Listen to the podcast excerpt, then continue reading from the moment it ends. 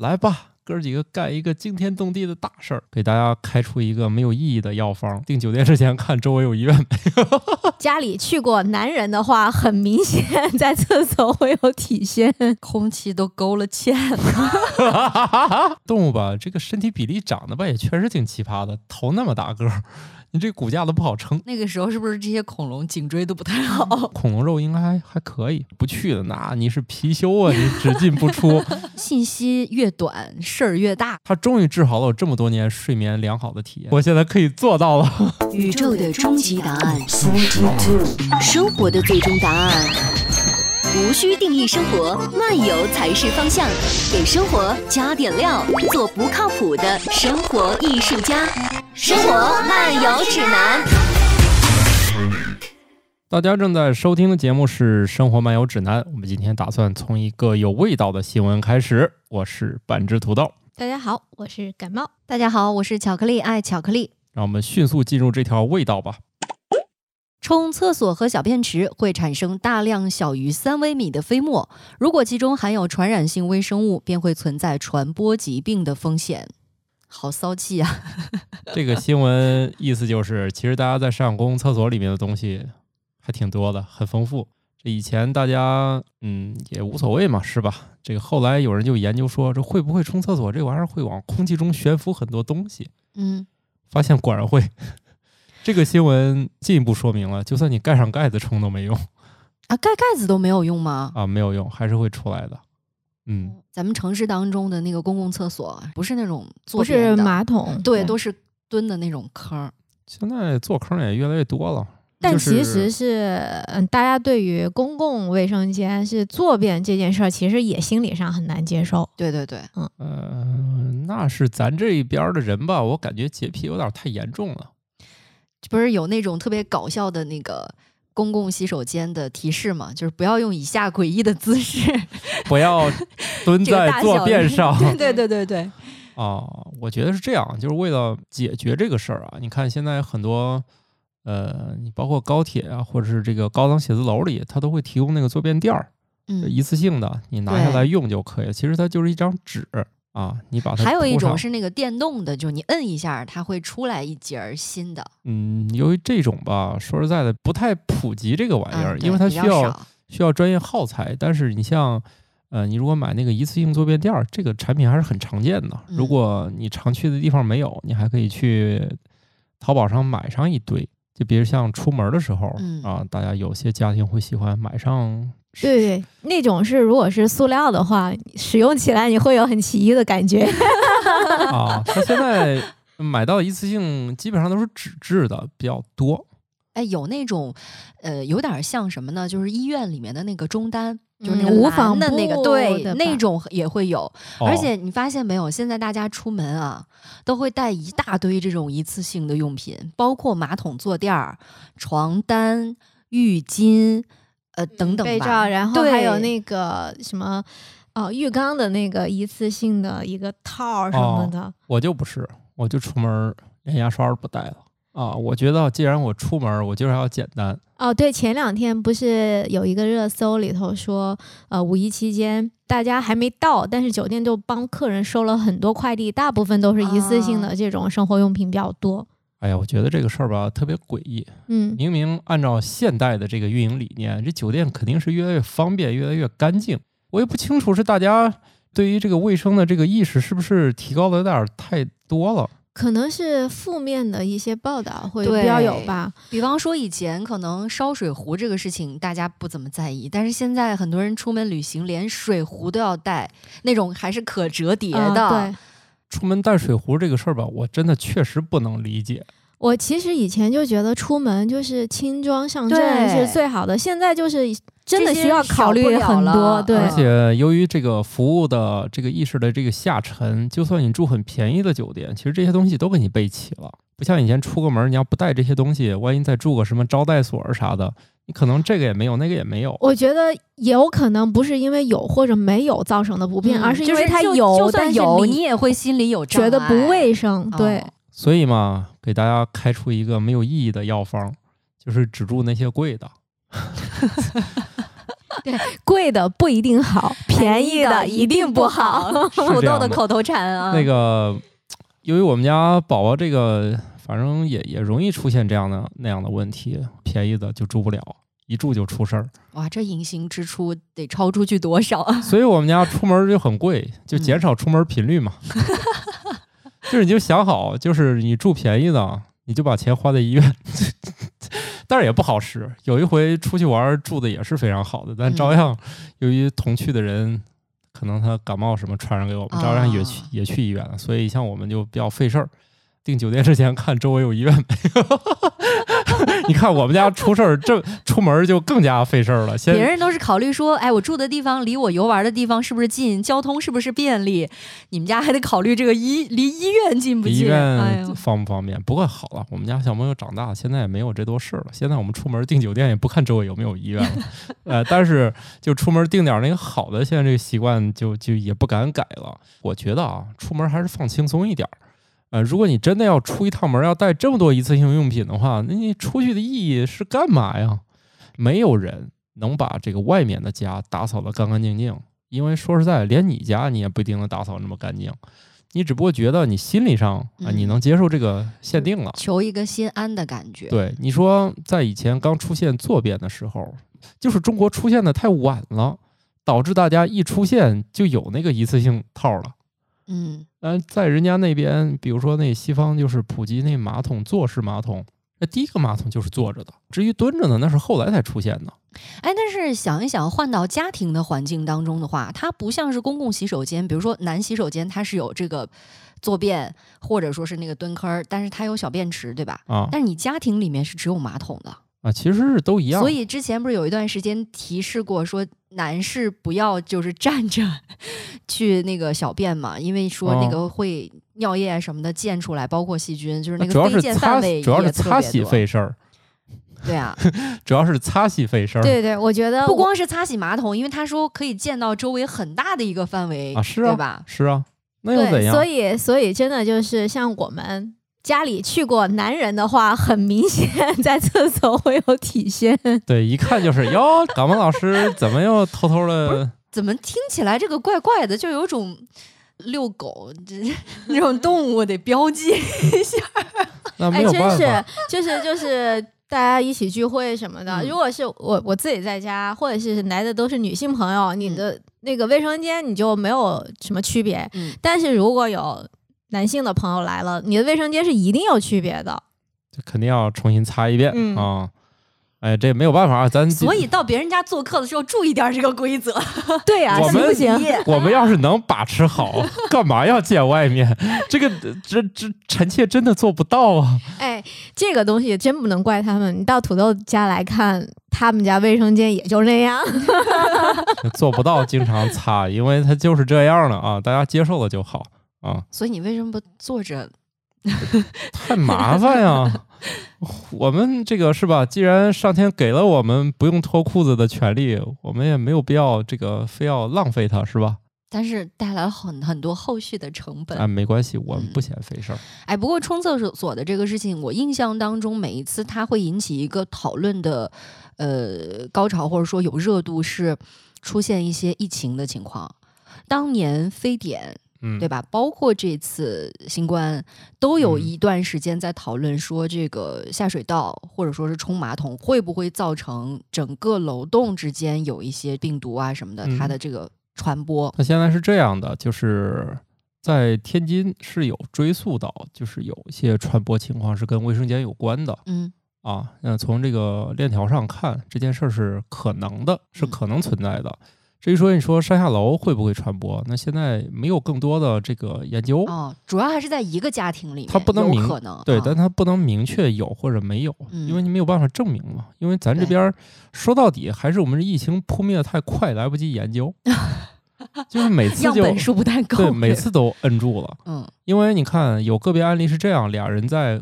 走廊里说了一会儿话，然后这两个人又传染上了，这是面对面的。嗯，但是至于说你在家里得上这件事儿，它不好证明，因为接触的这个机会太多了，对途径太多，你很难证明他他确实你是坐在家里死活不出，你与世隔绝，然后你得上了。这没有办法。就算你一个楼里有一个得，然后后来紧接着有很多人都得，你依然不能证明。对，它这个相关性你没有办法很好的把它链接起来。对，但是你可以描述这个现象，但它没有指导意义。你看，我们一般一有这个情况，封一个那个小区，说这个整个小区的最好不要活动。嗯，那它其实也不是从这个下水道里面设计，或者说他认为有可能，但他没有办法去排除或者认可。嗯，啊，就无所谓，就是大家不用太紧张。但是这个研究表明，冲洗的时候的确会产生大量的小的这种颗粒进入到空气当中。嗯，然后这当中的确是可以存在有传染性和致病性的微生物。它就是不管你是不是公共的，只不过公共由于它来源过于复杂啊，那对啊，那个风险更高一点嘛。我突然想到相声里面有一段有一个段子，就说这个空气都勾了芡。另外，公共卫生间确实是由于它使用它的功能就是一直承载这个，所以它就一天到晚就有人用。但你家里不是，家里只是必须要有，但它使用频率没那么高。嗯。至于说你会不会由于上了公共厕所，然后你就得病了，那这个也挺难的。毕竟，那还是你可能没那么寸啊。但是这件事儿就是说，研究归研究，我们生活还得正常生活。你不能由于这件事儿好嘛，以后公共厕所不去了，那你是貔貅啊，你只进不出 啊，做不到。但是我觉得啊，就是由于它是沿空气传播，那你大家如果觉得不放心，那你戴个口罩也很正常。嗯，啊，以后养成习惯，你像。呃，我以前我从一个小城市去了北京，就发现那儿的人特别喜欢戴口罩。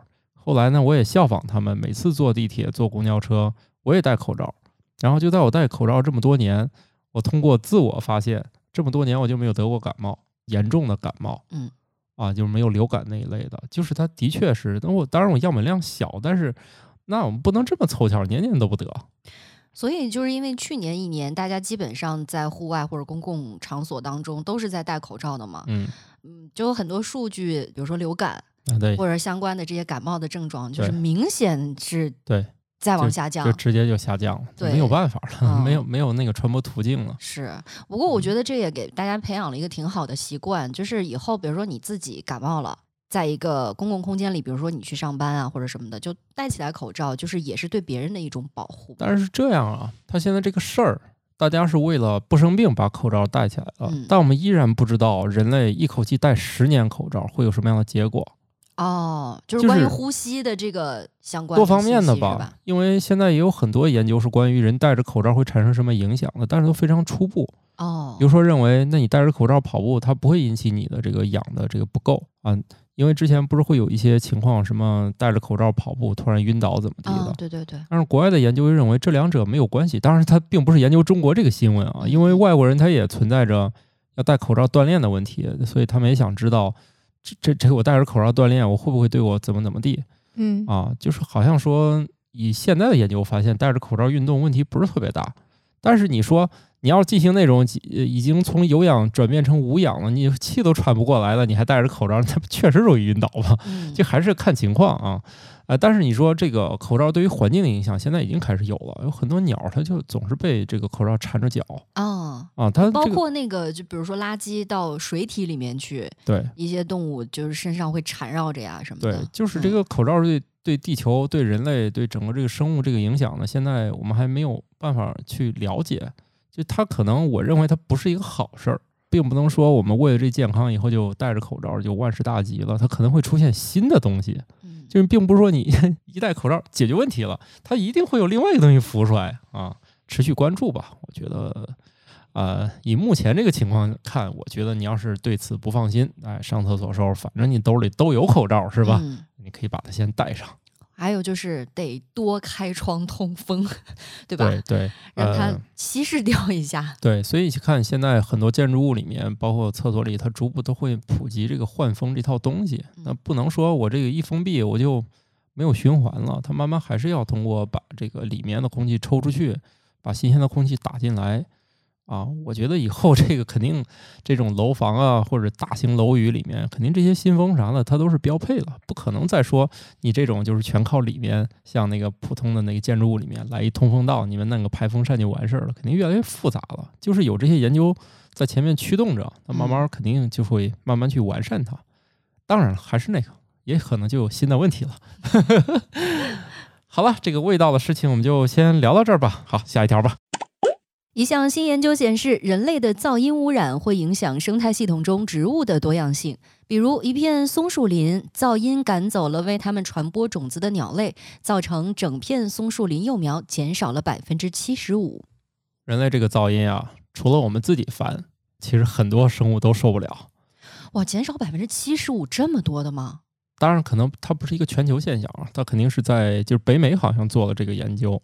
就是人类一旦有噪音，就可能就把这个鸟类给弄走了。嗯，然后恰好这个鸟类是负责这一片传播种子的。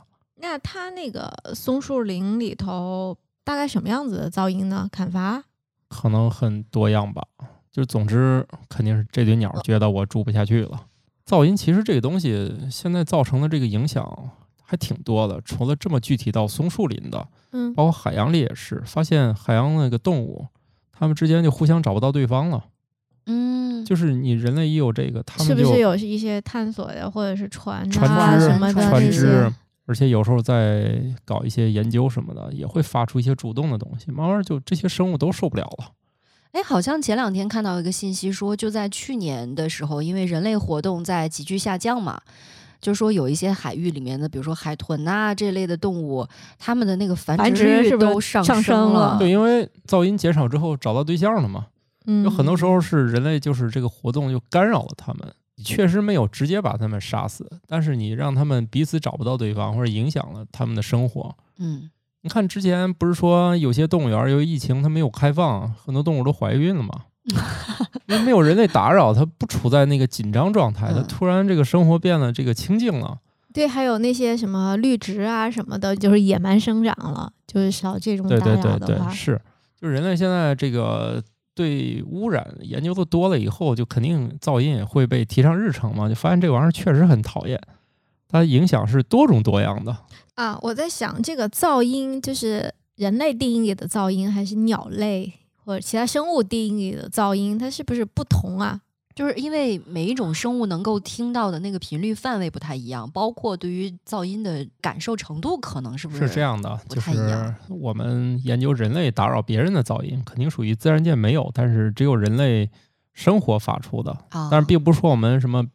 呃，上山折树枝儿啊，这种发出自然的声音，就是自然的和噪音其实是还不太一样。那比如说，我们去那里露个营，然后我们在那儿吃吃喝喝，在那说说笑笑，在那谈论唱歌或者什么的，对动物来讲，那肯定是噪音，肯定是噪音，因为人类的行为模式确实是不一样。就是你能支帐篷，而帐篷这些东西本身在自然界当中是不存在的，就本来都特别不自然。而且有时候露营的时候，为了能看得更清楚，还带发电机。嗯，对。然后发电机一一转起来，对那个连 人类都觉得是噪音，你看人类都受不了。嗯。所以这个就是说，你一旦有噪音，又把这个传播种子这些动物赶走以后，会对整个这个植被造成一个伤害。他其实研究了有非常多，以前只是说我这个噪音出现，这堆鸟呢互相可能就就不下蛋啊，受惊吓呀，或者是怎么怎么地啊。但这个其实又多了一个链条，从赶走鸟类，一直到看到了由于鸟类的缺失，然后这个植被受到破坏。对，那这样子的，应该我觉得是得达到一定的频率，然后才可能造成吧。对，它肯定会有一些特殊现象。啊，对，比如说，就是因为是说减少了百分之七十五，这已经是很大了。那是不是就是说这片林子采取人工干预，就已经人类不让进啦，或者是啊，那个这个是后续了，这个研究中不会说这么仔细了。至于说它怎么恢复，肯定比较麻烦嘛，因为这鸟不一定能请回来了。哎，不过我觉得就针对我们刚才说的这个信息啊，我发现我有一种刻板印象，嗯，一提到松树林儿。好像自然而然跟它连接起来，传播种子的觉得是松鼠，就没想到有鸟的事儿。对，所以不同的大陆它有不同的帮助它传播种子的动物。嗯，我印象中之前看到一个特别有意思的信息，说松鼠不是吃那个松果吗？为什么还能帮助它就是去繁殖？是因为这松鼠这脑仁儿吧，它也确实不怎么机灵，总是储存很多那个松果，然后自己埋了，对，就忘了，然后就长出来了。对它。会收集好多那个松子儿，嗯，然后这个地方买一买，那个地方买一买，然后准备过冬吃嘛。结果就是记不住了，嗯，记不住，买的太多了。然后这些种子它就顺利的就，嗯 啊，长出了这个小树苗啊，确实这样。但是你看这些地方，它们就不太依赖松鼠了，那就是来鸟类来传播的。但是反过来讲啊，就是因为人对于这个自然的侵占越来越多的时候，动物不得不去做一些适应。你会看到一些小型的动物，它现在已经是更多的介入到大家的生活当中了。最近会经常看到一些新闻说，哎，某某景区或者某某地方，哎，看到了什么狐狸呀、什么松鼠啊，就是这样的动物，可能平常相对来说少见，但是就越来越多的被大家发现了。有时候只是由于一方面是我们离它越来越近了，另一方面人类喜欢投喂，这个习惯不是特别好。对啊，一投喂就是说小动物不怕人了什么的。嗯嗯嗯，其实这种接触也比较。挺危险的，其实也比较危险。就是其实人类不应该投喂这些东西，你万一招来更讨厌的东西呢？啊，反而是人类就是觉得吧，还是好久不怎么接触这个野外了，反而对有一些危险呢没有什么概念。就听说有那种小孩老去逗那些蛇什么的，你看咱都觉得还挺危险的，还有人觉得有意思，他还去逗那个蛇。嗯。啊，咬完之后就可以去治蛇毒了。万一有有的它确实是有毒的，你只能去治。你被任何野生动物就咬伤，可能都是问题很麻烦。对，可能不直接带毒，但它可能会带别的东西让你生病。啊，比如病毒啊，或者是一些不会马上要你命，但是可能会长期骚扰你的。嗯，比如狂犬病啊。啊，对，这潜伏期又特别的长啊，潜伏期特别长，中间发觉不了。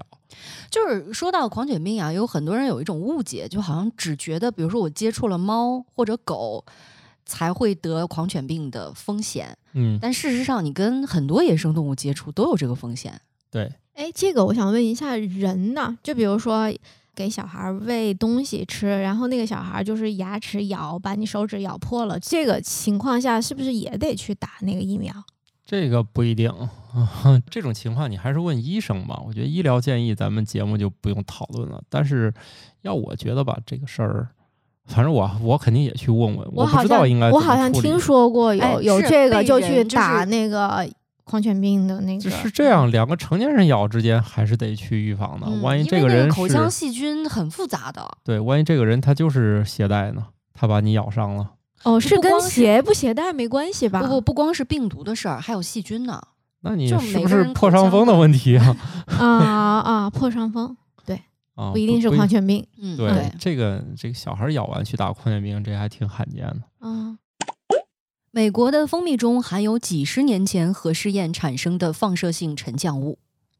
嗯，这听哇，真的是，就是信息越短，事儿越大的这种感觉。对，以前嘛。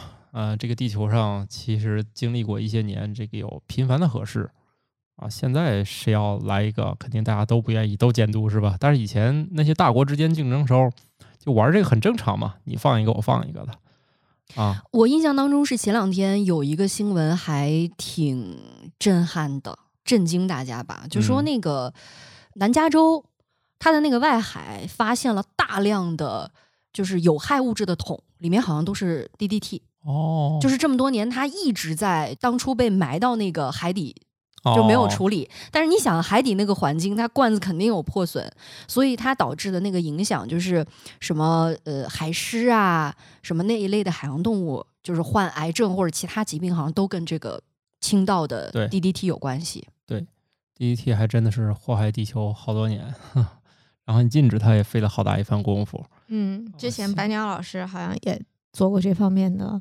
对，演讲重点是这个震惊大家的是，它那个仪器的量特别的可怕，好像是几万桶。过去人类总觉得海洋特别大，往里扔点也没关系。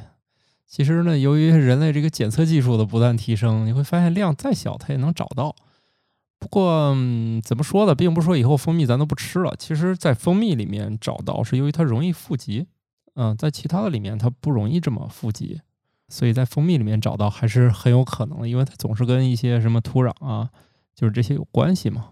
我之前还看到一个信息，就是说，嗯，因为大家对于一些天然食物的怎么说呢，盲目的追捧吧，有些人他刻意去找那个，嗯，比如说是人工去割蜜，什么岩壁上的呀，或者某一个特定环境下的那种蜜，嗯，但事实上有的时候那个蜜蜂，因为它采集的是不同的花儿，对。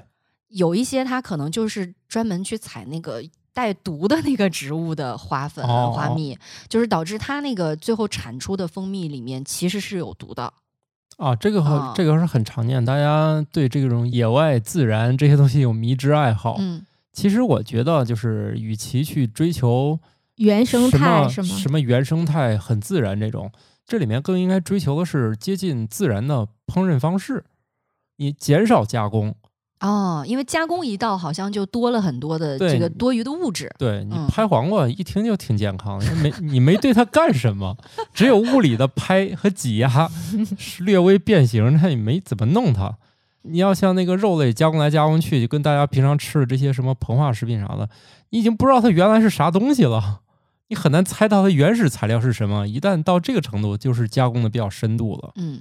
这种显然就不是那么的健康。其实，与其追求自然产出，不如追求就是自然的烹饪，可能会更好。就是你越把时间花在把食物简单的做一做上，可能你就越健康，而不是非要去吃那些所谓从外面刚弄回来这些东西。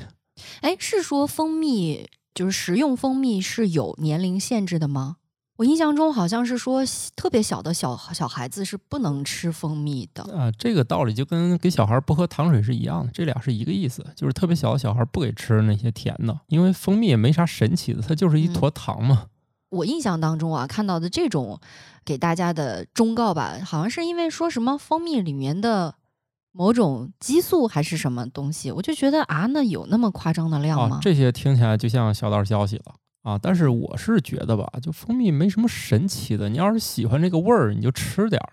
但就跟你来一勺糖其实差不多。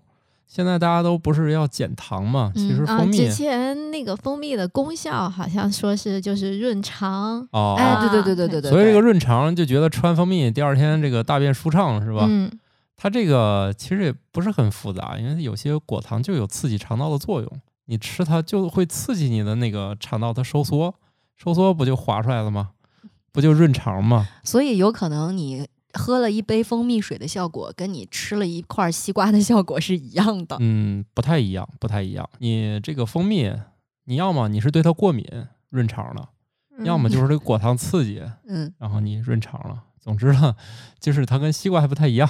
西瓜毕竟比较天然嘛，而且这里面顺带说说，为什么这个果汁不健康，吃水果就健康？不都含那么多糖吗？我怎么就？喝果汁就不健康了，你们想过这个问题吗？果汁打出来偏酸，要加糖吗？它好像破坏了它原本的一些什么？嗯，其实也没啥。如果它只是挤压，其实问题也不是特别大。但是有一个问题，你比如说你西瓜，西瓜你吃了一堆，其实都是纤维啊。对，就是你吃不到那么多的量。对，它延缓你就是吸收糖的速度。但是你要来杯西瓜汁儿，就是瞬间它就能完成吸收。吸收了。平常可能你吃两牙西瓜你就差不多了。对。但是一杯西瓜汁的话，可能需要三四牙西瓜的量。对。所以就是咱控制不住自己，因为它比较甜，而且你可以一杯又一杯的喝。但是你说，就那哈密瓜再甜，我给你吃仨，你反正你今天你肯定受不了，是吧？吃一会儿，你可能由于饱腹的作用，你就受不了了，你不会再吃了。所以就是吃水果本身是健康的。但是你喝果汁儿，它就不健康，原因就在这儿，它那个吸收速度就不一样，没有纤维了，就是这点区别。然后蜂蜜这件事儿嘛，大家就开心就好，因为蜂蜜里的确含有一些非常有趣的风味儿，但有人就是爱喝这个味儿，嗯啊，所以你真是喜欢，你来一点儿这个，我觉得没啥问题，你只要知道自己用了多少糖就行，就它这个多少蜂蜜大概就是多少糖，几乎就是一比一的，没什么特别的。但是由于蜂蜜里这个风味儿，我们人类基本上犯不着去复制它。嗯，就它没有那么有意思。就是说，大家没有什么其他的人工替代的这种风味对，就是没有必要。首先它很复杂，其次就是人们觉得我模拟那味儿吧，我再加到糖里意义不大。主要是蜂蜜也不贵，要不就这么着吧。另外啊，这里跟大家说一下啊，就是如果大家想吃到那种真正的所谓的蜂场里出来那个真正的蜂蜜啊，这个价钱是非常贵的。就是大家千万不要以为你三五十块钱好吗？买一大桶蜂蜜回来，还跟人说我这是真蜂蜜。从成本这个角度讲是绝有可能的，除非这个养蜂场是你家自己开的，你觉得不是成本啊，否则呃没有可能什么三五十块钱买买买一斤或两斤那种大桶的，说这是天然蜂蜜，这个成本上不太现实。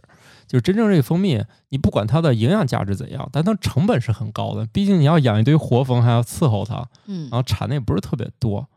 真假蜂蜜，我们目前没有办法去鉴定它，因为它真的就是一坨糖，没有办法去鉴定它。就是我不能鉴定说这一瓶是天然还是不是天然啊。但是从成本上，三十块钱买不到真的。哎，之前是说蜜蜂的群体当中，呃，某一种在蔓延的疾病可能会导致它整个的这个物种就有可能濒临灭绝，是吗？对，是的。但是这个信息我有点记不太清楚，是存在的。嗯，但是蜜蜂也很聪明，它会发现这个蜜蜂有点不对劲儿，他们会阻止它回家，隔离了 是吧？哎，是蚂蚁是蜜蜂啊？反正就是觉得你不太对劲儿，就不让你回家，好像是有这么一些现象。呃，反正蜂蜜还蛮有意思的，我也吃过真正的蜂蜜，我不觉得有什么特别的，就是那种我也没吃出好来，我觉得这跟三十五十的好像也没啥差别 啊。它香味儿的确是会很复杂。我有一年在云南买了一根儿，那个枝条上有一个那个，就是整个那蜂巢的，嗯，枝条上，对，它就整个好像是包着那个枝条长出来的。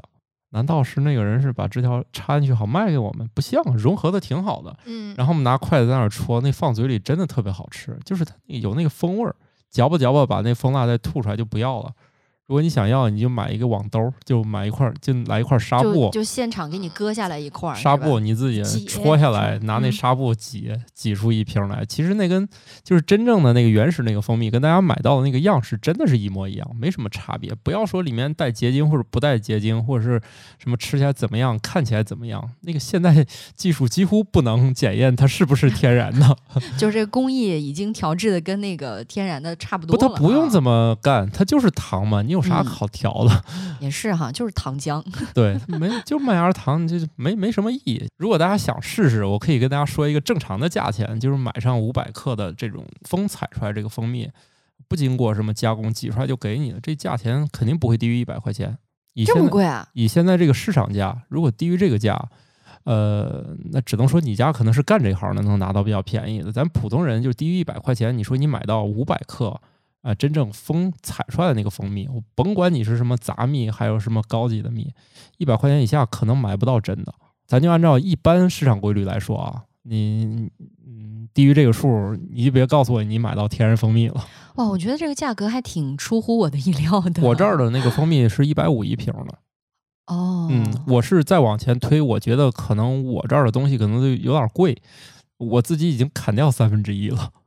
但我觉得可能不会低于一百块钱了。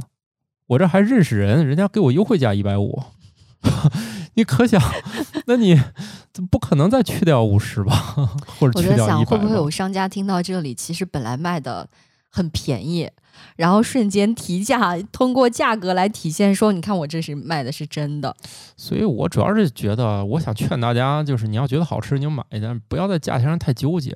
反正贵的不一定好，但便宜的一定它不是纯天然蜂蜜。但是话又说回来，天然的又怎样？咱调的没有区别，咱调的跟那天然的根本检查不出来。你又何必？对，而且你也不会吃纯的蜂蜜，都是加水啊，加什么的。所以调完你你贵的和便宜的基本上也没有别费那个劲了。而且你开心就好吧，反正我价钱告诉你了。你要真买到便宜的，我只能恭喜你吧。啊，来，咱这个核辐射这个事儿吧，咱也聊不了啊。但是反正就这样吧，啊，大家不用担心啊。它里面有，你可以归结为是检测技术提高。吃反正没有办法，我们现在环境当中有毒物特别多，过不上那种所谓的干净的生活。就是人类生产出这个自然界没有的东西，实在是量太大了，我们也躲不开。所以大家不要太纠结，有就有吧。啊，下一个。新的研究认为，霸王龙可能会成群结队的集体捕猎，而不是以往认为的独自捕食。霸王龙基本上是龙界的。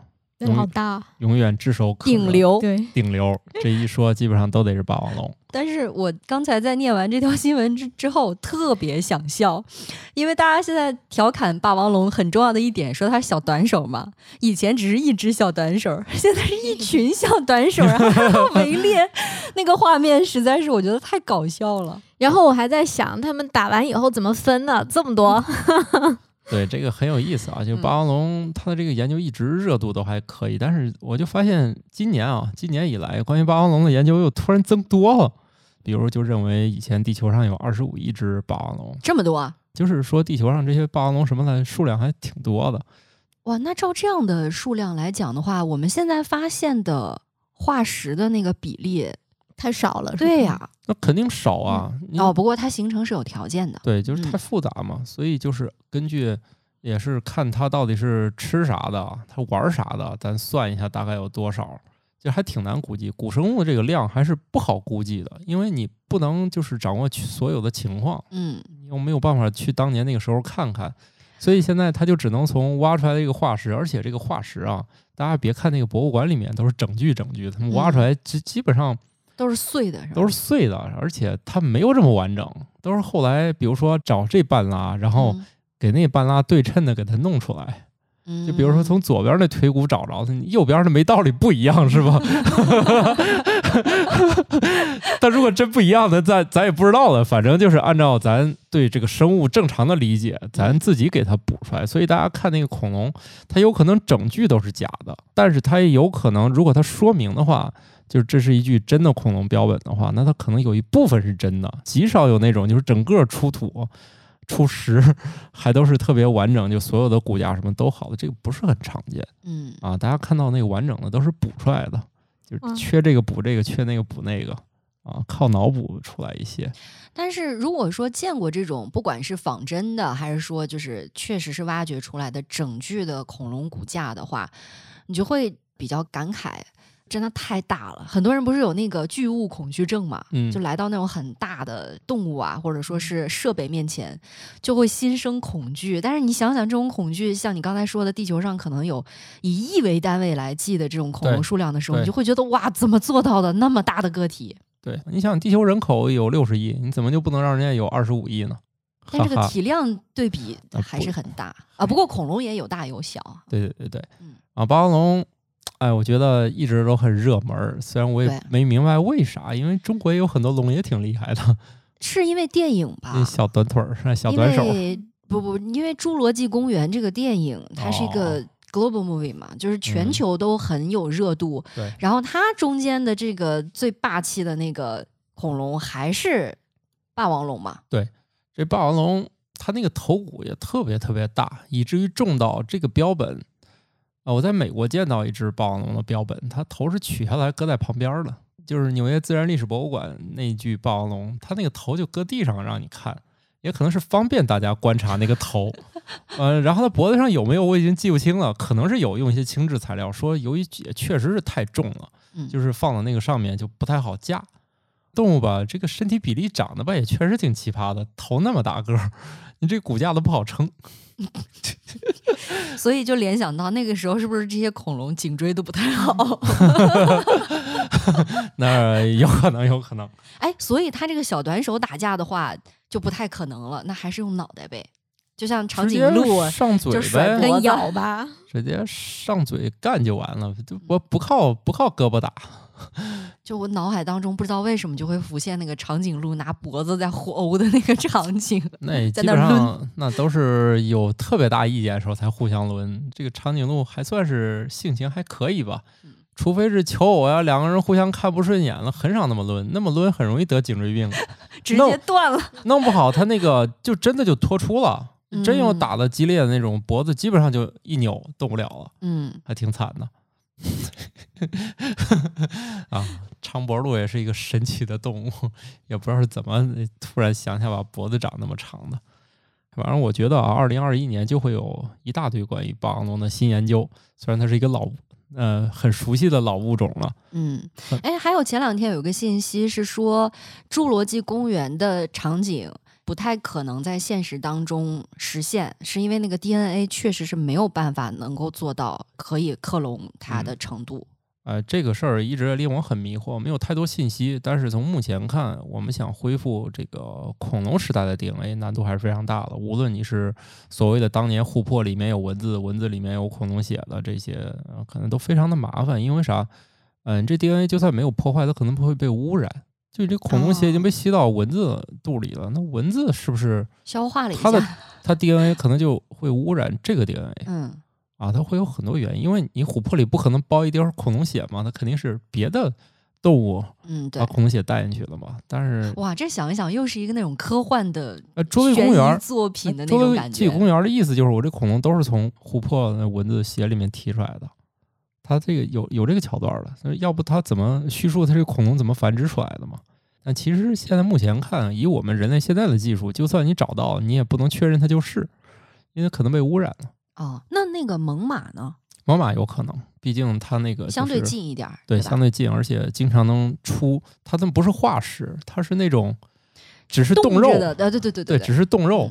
还有人其实吃过那冻猛犸肉，他们想想来吧，哥几个干一个惊天动地的大事儿。他们就把那个肉给煎熟以后，啊就吃了。嗯，然后呢？没事儿，还都活着，好好的。哎，我记得之前研究一下它的那个口感什么的，味道。那我记不住，反正应该不好吃吧？要好吃，这个物种肯定就留下来了。这不是没等人类发现的时候，它就已经没了吗？对，你看鸡，它就很难从地球上消失。哎，说起来，之前不是有人也在聊吗？说恐龙如果吃起来到底是什么味儿的？就最后推断说，最有可能是像鸡肉味儿。对，因为就贝爷的那句话，在哪里都很适用的样子。对，因为恐龙它的后代就是鸟。鸟中的一只就是鸡，嗯，对，你看推断好像也很有道理。咱对这个禽类其实非常有兴趣，就是整体都比较好吃，稍微野路子一点，比如那个炸鹌鹑，嗯，说那玩意儿没啥肉，咱吃也嘎巴嘎巴特别香。所以你想，鸽子汤也不错，对，鸽子粥也也挺好喝。反正什么就是什么鹧鸪、鸽子这些鹅、鸭、鸡，其实你看这禽类都挺好吃的。只不过就是很多它都是那个保护的，你不能吃而已。估计味儿都都还行，所以就是证明当年恐龙肉应该还还可以。但是没有机会吃了，没有机会吃了，咱就当吃鸡肉了啊！来下一个。科学家发现，我们手部的细菌会随流水冲走，盘踞在水槽下水管道里。由于常规清洁不太可能涉及这些位置，所以非常可能培养出耐药性更强的微生物群落。这一条要结合我们今天第一条一块儿看，没法活了哈。对，这个研究好像是在一些医院之类的地方来进行的，就它本身可能细菌的种类。和密度是比较大的，对，就发现这个下水道还挺厉害的，因为它肯定会经常排放这些东西，嗯，而下水道其实没有办法合理的清洁它，嗯，而且下水道很多是有那种 S 的弯管的，对，就这些东西吧，你洗完手它就流下去了，而且你在医院里本身就这些病毒细菌比较多，咱就光说细菌吧，那病毒咱现在研究的还没那么多，就是细菌的话，它就确实是容易。在这个里面产生，如果你这里面还有一些清道的一些药物之类的，很可能就培养出耐药菌了啊。尤其是下水道的那个环境，对于有一些细菌来讲，确实是很适合繁殖，就特别适合，因为潮湿本来就是非常非常多细菌喜欢的环境，嗯，而且不停的提供这些流水，而且这个水里面说不定还有营养物质，哎，对哦，对他们来说有营养的东西。吃的比较好嘛，就很容易就是繁殖的比较好，这样慢慢就跟其他的那些环境当中，慢慢就有它的特异性了，可能。那可能会不会以后的研究里头，就是从下水道里头去挖？去做研究那些细菌是吗？这个肯定也有，因为这研究方向都是多种多样的。你看，谁能想到研究这下水道里的细菌是吧？这就以前都是说什么去南极的冰盖下面去挖什么远古的一些细菌，现在直接是下水道里面去找。对，就是研究肯定是多种多样的嘛。但是看到这信息，大家也不要这个吓个半死。人类发明了这些东西，它肯定会带来其他的影响。嗯啊，不用太害怕，因为毕竟我们跟这个水槽已经共存了有一百多年了吧？嗯，哎，那你说会不会后续有那种新型的洗手液被开发出来？就是它不光是可以清洁你的手部，把那个细菌冲走，顺带还可以，比如说在留下那个下水道的时候，也同样清洁到下水道的内壁。呃，我需要。说的就是多数想一次干好好几个事儿的，最后哪个事儿都没干好，想太多了，啊，是这样的。所以那些比如说有的含有消毒成分的那个洗手液，它下去的时候，它是可能也对某一种，它因为可能种类特别多嘛，它可能对某一种能产生效果也说不定。呃，我需要提示你们的就是，其实洗手液里面的消毒成分，嗯嗯。作用并不是很大，在有些国家已经开始就是禁掉一部分了，发现那没什么用。有些国家甚至发现有些这个成分时间长还不好，干脆就禁掉了，就不如用肥皂。对，几年前就美国已经禁掉一堆成分了。当时看了看国内，国内用那种成分当那是呃消毒液的那个产品不是特别多。但是我们现在为什么还有大量的那个消毒洗手液？因为这种成分国外它也没禁。总之，就是某些国家对于洗手液里面含有杀菌物质这件事儿比较排斥，他们认为毫无作用，然后还增加了一些问题。就跟你说耐药菌啥的，其实它非但没有对手部有什么清洁，它很有可能在下水道里面养蛊了。嗯，这种就很危险，就是它其实只是干死了一堆脆弱的，还留下一堆强的啊。但是这个研究其实据说好多年了，就发现洗手液根本没有什么消毒的意义，而且。更重要的是，其实洗手液还不如肥皂好用呢。肥肥皂里面含有脂肪这类东西，其实它对很多那个细菌都有杀灭作用，而洗手液没有。洗手液里面是表面活性剂，就是顶多就是去污，就是而且是很很很，就是很弱的那种。你要是真很脏的那种，好像还是去污能力也差一些。对，其实那个真相是，如果你真是对这种疫情期间手部的卫生更介意的话，那个看起来脏脏的肥皂，有可能效果比 看似干净的洗手液对健康来说还好一点儿。就只是说你在公共场所，你可能不想摸别人摸过的肥皂，你可能觉得洗手液干净点儿。但是如果你家庭，嗯，我还挺强烈建议大家在家里就是洗手使用香皂和肥皂这样比较原始的产品。嗯，但是这个原始的产品啊，就存在一个问题，就是它的去油的这个作用实在是太好了，洗完手就会特别容易干。那你就再用别的问题解决，就是又得抹护手霜。对，其实人类就比较奇怪，你先是把身体的各种保护先干掉，然后糊上一堆，然后再需要又去掉那一堆。对，其实是这样，就是皮肤其实这本质上它只需要用清水冲冲就行了。但是咱不是觉得不过瘾吗？嗯。不过如果您的家里人有在医院工作的话，我相信这部分的听友应该会有那个感受，就是他们对于手部的清洁，那真的是你会发现有一个比较规范的一个流程，就是要搓够多长时间，指缝、指甲。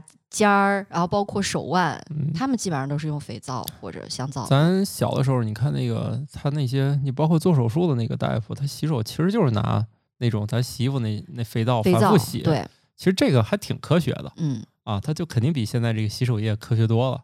洗手液里确实是跟你你你用的那个洗衣液成分差不了太多，就是香味调了调啊，比例稍微有点不一样。但其实它们主要含都是表面活性剂。你看着都起泡泡，但是原理可能不太一样。所以现在流行起来的很多人自己做那个手工皂，什么养肤啊，什么带各种功能这种，看似有一点复古风潮的这个流行，也算是某一种挺好的方式。我觉得也没问题，因为它毕竟它还是算肥皂嘛，其实增加了大家这个使用肥皂的可能性。嗯，哎，那我突然想起来，就是很多年前啊。大家没有那个很好的生活条件的时候，洗头也是用肥皂的啊。对，而且那时候洗头膏啥的很原始。不过原始也不见得说就是好的 啊，毕竟那个肥皂和那个洗头膏洗头的那个感受的确差别太大了，的确是不太好。洗完之后还挺不得劲儿的。嗯，但是现在你会发现有很多卖的很贵的所谓的洗发皂，大家会买这个啊。这个就大家选用就好吧。我还是喜欢。工业产品，这个手工的东西并不是排斥啊，因为看大家所所需要吧。因为有很多这种日化东西，我还是觉得那个工业产出的性状更稳定一些。嗯，这开心就好。但是由于这东西比较原始，制造是一种人类很早很早就掌握的这个工艺啊，所以它手工制也没什么毛病。不过想想换回香皂或者肥皂洗的话，有一个好处，我觉得挺明显的，就是便宜。因为你会发现，现在各种就是这个香味儿啊，或者号称带某一种功能的洗手液卖的越来越贵，但是你买一块很普通的香皂、肥皂很便宜啊。对，普通的是便宜啊，但是手工的还是很贵。手工的是真贵。嗯啊，当然还会出现一些新兴的，比如说我为了促进我们家小朋友洗手，我就会给他买一个电动的那个洗手液机。嗯，里面是肥皂液吗？不是，就是洗手液。洗手液，洗手液，而且还是得专门配合的，不是说所有的你那个灌进去都能用，都能用。对，网上有人 DIY 那个液，说怎么去调配。我心说你真是闲的，你有这功夫，你不干点别的去，你自己调这个啊？我我是觉得吧，你看我明明知道肥皂更好，但是为什么给小朋友买这个洗手液？我觉得吧，卫生习惯最重要。嗯。啊，并不是说你非要比较是哪个两个更好，然后你追求那个极致，追求那个极致，然后小朋友不爱用，那你 其实不是没起到作用吗？对，所以一定要结合这个实际。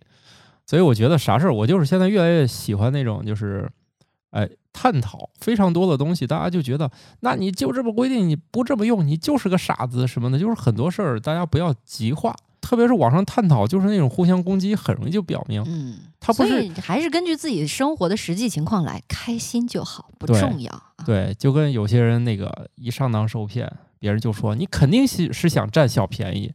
他的思维宇宙里面，如果他有一个锤子，他看啥都是钉子，他不能如允许别人和他探讨。我们这个节目恰恰就是这样，你看到这件事儿，我们就应该去想一想，他是不是不是只有这一个结论。他不能说，我看见这句话，他就指导了我的生活，或者他改变了我什么，而是去想，那我都明明知道香皂更好用了，我干嘛去买洗手液给小朋友用，是吧？你是不是明知道？你是不是傻？就我觉得大家在思考里面减少那种一元论，知道和做也是两件事儿，鸿沟中间有着，对，有有非常大的可以相对灰色吧，就不要把什么事儿都是非黑即白。好了，我们再聊一个吧。临睡前听音乐的老年人，睡眠质量明显好于不听音乐的老年人。持续听音乐超过四周，对提高睡眠质量尤其有效。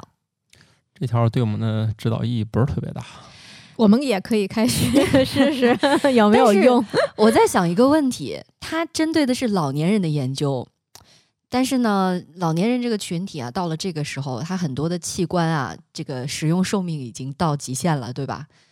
首先，我在想听不听得见音乐这件事情。那肯定还是这个研究在呃听觉还尚可的这个人群中进行。其实这个新闻里面最重要的是选择什么音乐，这里面没有说清楚。嗯，对。如果你非要听那个动词大词的，显然 这个事儿对你助眠没有什么效果啊。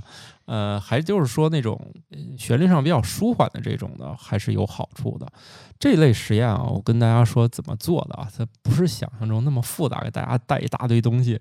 它其实还很多时候就是说对照，然后呢给你们就是问你调查问卷一类以及给你们加一些跟踪设备，嗯啊，然后看看这个改善效果。像那个四周就是属于这个实验呢，我就做做更长时间，我看看会不会产生。大力出奇迹的那种 啊，这个研究它也没有大家想象中那么高大上，它可能是基于这个问卷和问你，哎，你最近睡眠好了没啊？啊，好了，或者说每人戴一个手环，然后监测一下睡眠质量。他有些以前我见过那种，比如针对大学生的那个研究，嗯，像大学生这种群体，你问他就太没溜了，是吧？啊，当然也不是说咱大学生都没溜啊，就是说大学生那个年轻，他得想。他记不住那么多这这种鸡毛蒜皮的事儿，你问他几点睡，心说好嘛，就随便说一个数，随便说一个数是吧？可能那脑子比较活跃，哎呀，这会儿都问到这份上，我说一个吧，算了吧。有些这种他反而是给你带一个那种就是跟踪器，你也甭说了，甭说了，那个你就直接把数据就同意我上传就可以了啊。老年人这种可能还是相对好沟通吧，就问问也可以。嗯，但是我在想啊，这样持续在睡前听音乐，后续难道不会带来另外一个后患吗？就是听力下降的问题，是这样的，你听音乐不代表听力就会下降，因为你未必使用是耳机和超大音量。环境的应该是就是一个环境背景音乐吧，我想象的这个场景。你床头放一个蓝牙音箱，你用合适的音量听，这对音这对你的那个听力没有什么损害。哎，但是我有点想到，像老年人他们会考虑 我什么时候关。他不是听着听着睡觉，而是听一段，然后睡之前关掉，然后再那个什么。这个你就别操心了，是个放歌的音乐都带那个倒计时功能，好吗？你都可以设定多长时间之后自动停止。啊，我觉得这实验设计肯定考虑到这些地方了，要不放整夜的后果肯定在某一时间醒来，突然醒来。嗯，但确实啊，这个研究他们能想到，我觉得也挺神奇的，因为好像在咱们生活的这个周围，老年人在听某一样东西，我觉得最常见的场景是属于那种特别早晨他们去晨练，带个收音机，对吧？要不然听新闻，要不然听戏曲，哦，等等，对，很少有听音乐的。嗯，那也是，咱咱也不咋听，要说，嗯，咱可能是拿音乐，可能只是当个背景乐。我我工作时候我也喜欢放点东西，特别是每天为了写这个，我要看二三百条的时候，我都会放着音乐筛选那些新闻。要不每一条认真看，是对人心智的一大折磨。所以大家善用音乐肯定是有一些效果的。当然，我觉得吧，这个我写它的原因是，我觉得可能它也适合别的年龄段都可以试试。好像是之前有一个那有那种很多助睡的 app 啊，对对就都是一些什么轻缓的，对啊，什么篝火噼里啪啦响，海边的海浪、风声、雨声，嗯，对。但是呢，我曾经尝试过两个这种助眠类的 app。就放这些音乐，我反而睡不着。啊我是越听越清醒那一类，真的超清醒。而且它不光是那种音乐，它还会有一些人声的配音，说你现在会感受到什么样，就是就跟瑜伽一样，对对对，有点去引导你去什么放松身体，让你去思考，呃，引导到一个方向。但是我真的越听越睡不着。嗯，这个还是因人而异。比如我就是喜欢用那个某阅读 APP 里面有一款女生。我感觉我我都没听完他说完第一句话，睡着了是吗？也可能我也本来我也不需要他，但是他只要一读，比如说我在高铁上我就睡不着觉，但是我一听他给我念书，我就睡得着。你知道哪个对你特别对你的症，你就记住这事儿，以后在你需要的时候睡。但是我主要是入睡没有困难，所以我对这个也不太了解。啊，分享给需要的人吧。但是我挺好奇的，就是因为我们的节目更新时间是在每周二的早晨六点钟，其实是为了伴随大家，比如说上班通勤的路上这样一个场景，或者说是白天有的时候有闲暇在做家务啊等等这样的时间去听。我好奇的是，有多少人是在晚上睡前也会听我们节目的？还真有，以前我做那节目就有人他晚上听，嗯。而且晚上听你，你看大家这个助眠用那东西啊，真是五花八门。就是我我一直不能理解啊，我不是攻击啊，我不能理解睡前听相声是怎么催眠的。可以，我曾经有一段时间就是这样子。我听不了，觉得太有意思了。就是那个段子，我可能其实听过很多遍。啊，那是由于听过很多遍，所以能睡着吧？也不一定啊，就有的，比如说单口也在说故事，就一样可以用它来助眠。虽然说这句话说出来好像对那个 相声演员的伤害很大的，哎，不是，我觉得自己都承认自己那有的相声能催眠。我觉得也可能有的不是助眠，就是真的就困了。你那时候可能看，就算你最喜欢的《指环王》，有可能你在那个时间点，你也还是疲惫了，就困了。它可能就是有助于你清理一下思维吧。就是你听别人，而且我发现啊，我听书能睡着的原因是，我越想听明白他说啥，睡得越快。就是你，就是一旦该到动脑子的时候就困了。就是比如说说这个，前段我听那本书叫《精度》嘛，就是人类探索精度的故事。哎呀。我一想听清楚这个细节，我就睡着了。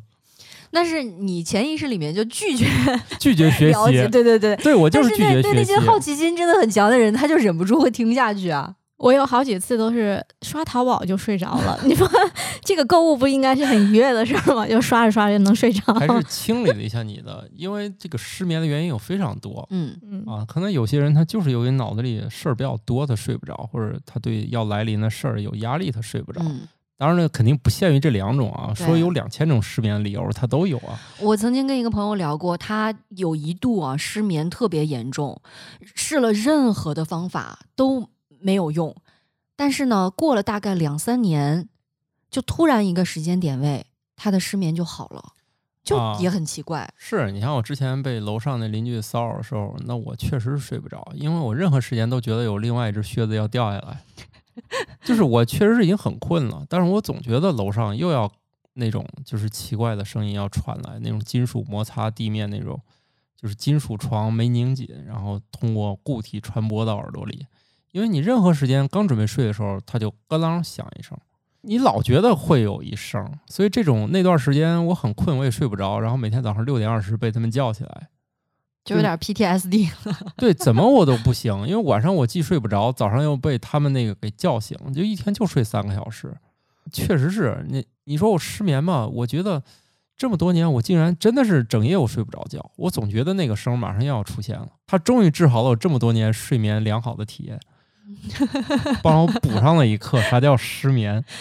从此以后听别人讲失眠的经历，好像也有了那个共鸣。对对，但是我相信失眠的原因真的是说有两千种都不为过。嗯啊，但是我总觉得就是人还是需要放松。你一旦听相声，他可能特别可乐啊，但他可能梳理了你的情绪。嗯，让你觉得这会儿你没有那楼上那个噪音要来了，你或者是他制造了一种让你安心的声音的氛围。对，就是说他还是梳理了你的情绪。就比如说你，你本来乱糟糟的，心里想明天我是不是有什么事儿，或者楼上会不会一会儿又又又又来声音了，你就暂时没去想这件事儿，没去想，然后突然进入放松状态。其实人睡觉就是需要放松嘛，你脑子太乱，你就是睡不着嘛。对，我相信大家会有这个同样的体验，就是你真的累到极致的时候，反而睡不着。对我还有一种可能睡不着，就是明天 我要登台，你前一天就开始紧张吗？对。